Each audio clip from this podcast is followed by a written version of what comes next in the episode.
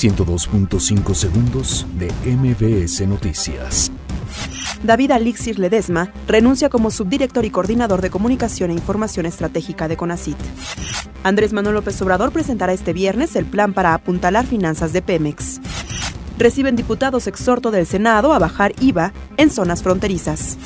INE valida a 38 organizaciones para continuar proceso de registro como partido político. INEGI presenta controversia constitucional por reducción de presupuesto.